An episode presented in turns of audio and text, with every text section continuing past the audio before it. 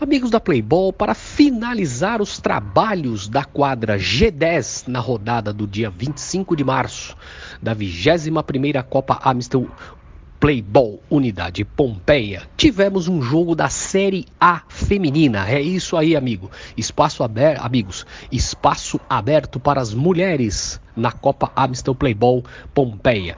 E pela Série A, jogo feminino, uma bela partida entre dois times fortes, o Ômega contra o Velha Guarda.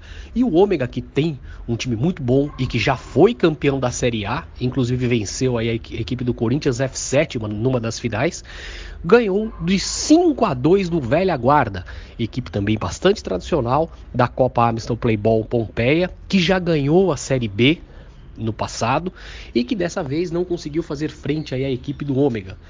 Vamos aos gols, meus amigos. Os gols do Ômega foram da Aline Jorge e da Renata Larissa no primeiro tempo, da Bruna Silva, da Maiara e da Renata Larissa no segundo tempo. Os dois gols do Velha Guarda foram da Sabrina no primeiro tempo e da Sabrina no segundo tempo. A Sabrina que é uma jogadora com bastante tradição aí na Copa Playball, goleadora, uma excelente jogadora Sabrina, mas que não conseguiu aí fazer o seu time ter um resultado melhor contra o Ômega. O destaque do Ômega foi a Renata Larissa, que marcou dois gols.